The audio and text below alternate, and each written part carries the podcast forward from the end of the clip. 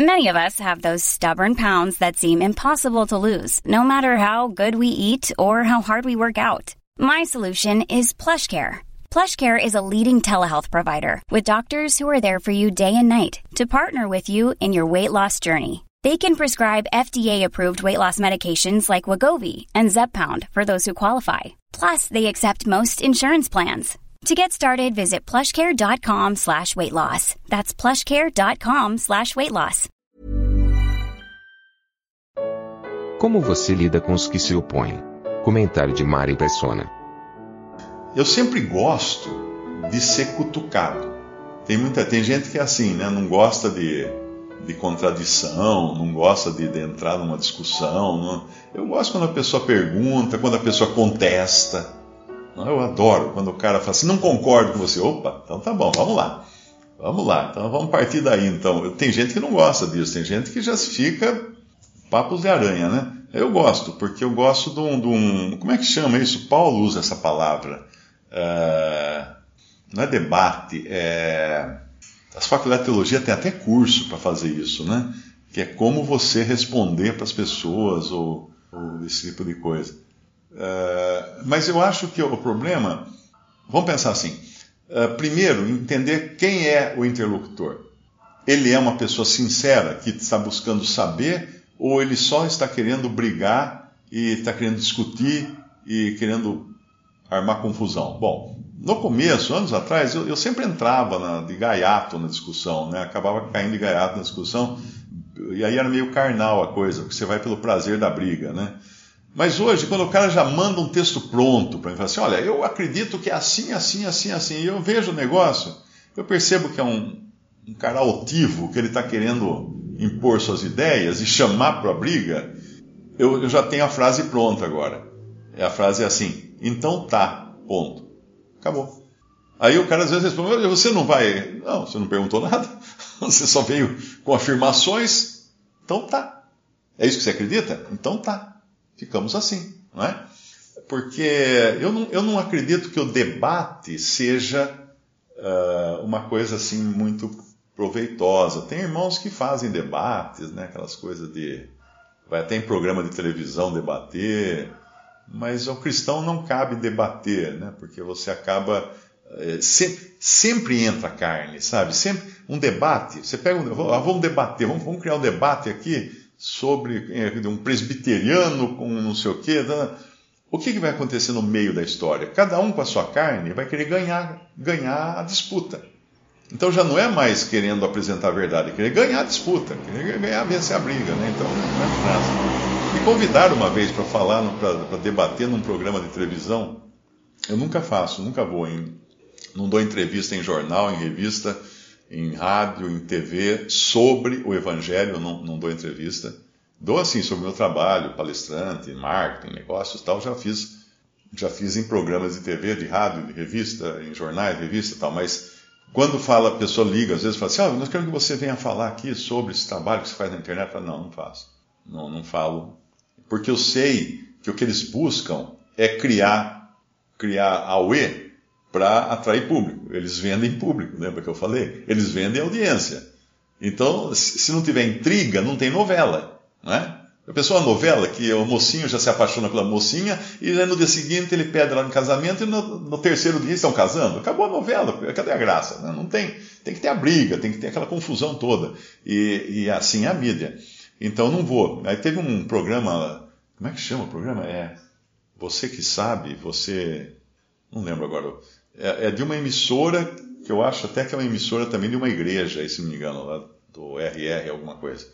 E aí queriam que eu fosse no programa para falar sobre estar congregado, sobre desigrejados. Desigrejados, olha, olha a coisa. Que eles convidam lá um pastor, convidam um outro, convidam um pai de santo, convidam não sei o quê, e aí faz o debate. Né? Eu falei, não, não vou. Muito obrigado.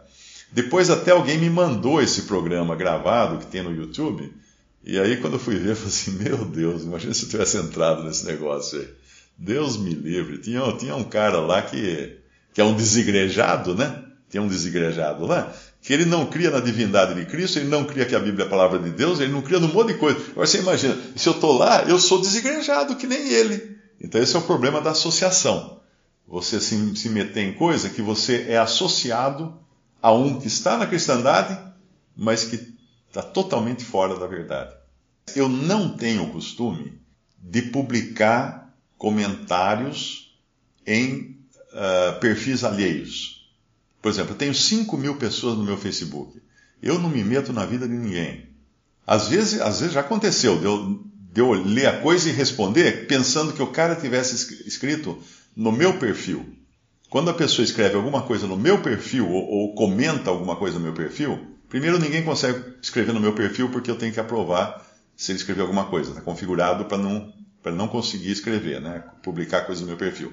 Mas quando a pessoa comenta alguma coisa no meu perfil, aí eu respondo, lá no, no perfil.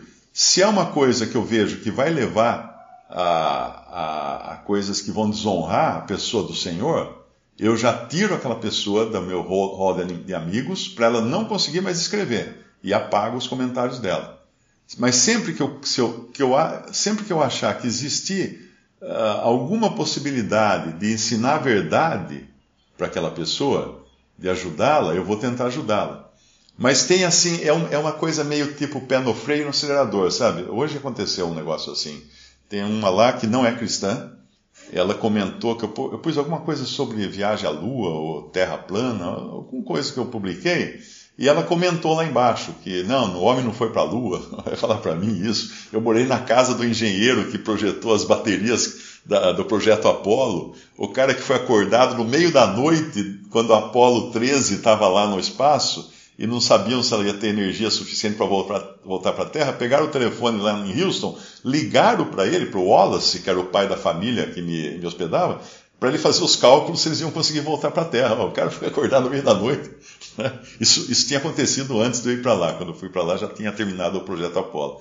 Mas, ah, não é, meu querido, o homem não foi na Lua, o homem não vai para o espaço, a Terra é plana, papapi, papapá. Aí depois eu, eu mandei algumas coisas, eu não sabia que ela não era cristã ela não se apresentou como não cristã, né?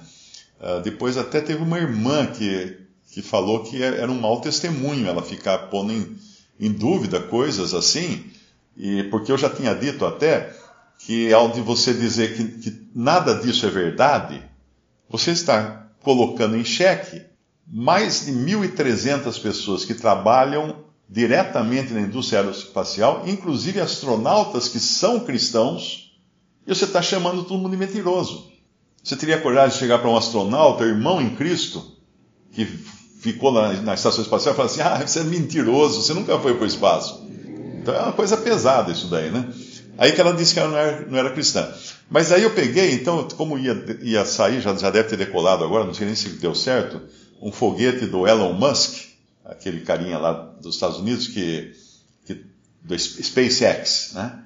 Eles iam lançar agora à tarde. Deve ter lançado, se funcionou bem, subiu com 63 satélites.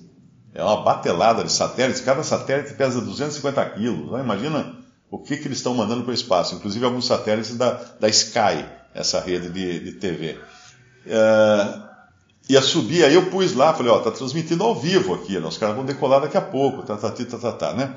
Aí ela já respondeu, falou assim, ah, esse, você acredita num cara que é casado com uma bruxa wiki? Sei lá se ele é casado com a bruxa wiki. Parece que ele casou agora recentemente com, uma, com mais uma, né? Não sei quantas que foi, mas mais uma.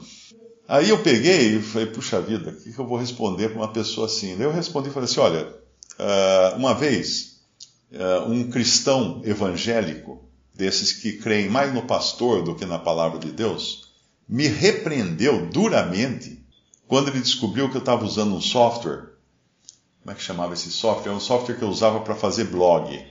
Era o Grey Matter. Grey Matter era um software para fazer blog. Ele descobriu que os meus, os meus, meus blogs na época, eram antes do Blogger existir, eram feitos com Grey Matter. E ele me falou como é que eu tinha coragem de usar um software que tinha sido produzido por um cara que era gay. Então foi isso a resposta que eu dei para ela. Ou seja, daí, daí eu coloquei para completar, eu falei assim, agora essa observação que você colocou, que eu não devo acreditar no Elon Musk, que está mandando foguete para o espaço, porque ele casou com uma bruxa wiki, eu vou pôr na mesma pasta que eu guardo essa, essa declaração, essa acusação desse rapaz. porque é totalmente, totalmente sem sentido. Mas daí eu aproveitei e fiz os convites para ela. Falei, eu vou convidar você então para uma viagem à Lua. Pá, um vídeo de uma pregação do Evangelho que eu fiz que fala de viagem à Lua. Claro que o tema não é viagem à Lua. Viagem à Lua é só o gancho para falar de Cristo, né? Depois, logo em seguida, vou, vou convidar você para uma viagem a Marte. Pá, outra. Agora vou convidar você para enxergar as estrelas no céu. Aí uma pregação, quando eu falo que Deus chama Abraão para fora e fala, olha para o céu, vê as estrelas, vê se você pode contar as estrelas do céu. Pá, mais uma. Então eu aproveitei para evangelizar. Ela escreveu, a última coisa que ela escreveu, foi assim, Mário, eu estou assistindo seus vídeos. falei, amém. Agora tomara que o Senhor toque o coração dela. Porque ela falou que não crê ainda em Cristo.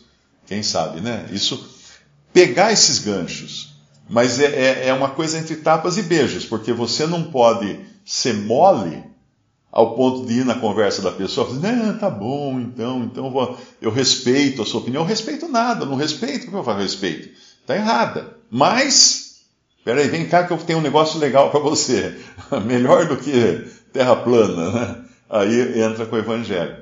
Pegar o gancho é importante. Evangelizar é pegar gancho.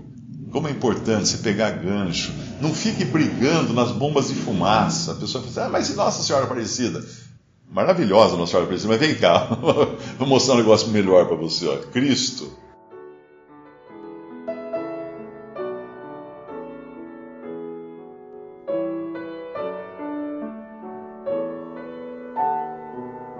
Visite respondi.com.br Visite também 3minutos.net.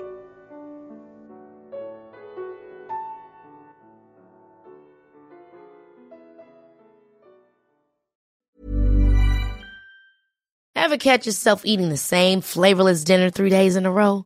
Dreaming of something better? Well, HelloFresh is your guilt-free dream come true, baby. It's me, Kiki Palmer.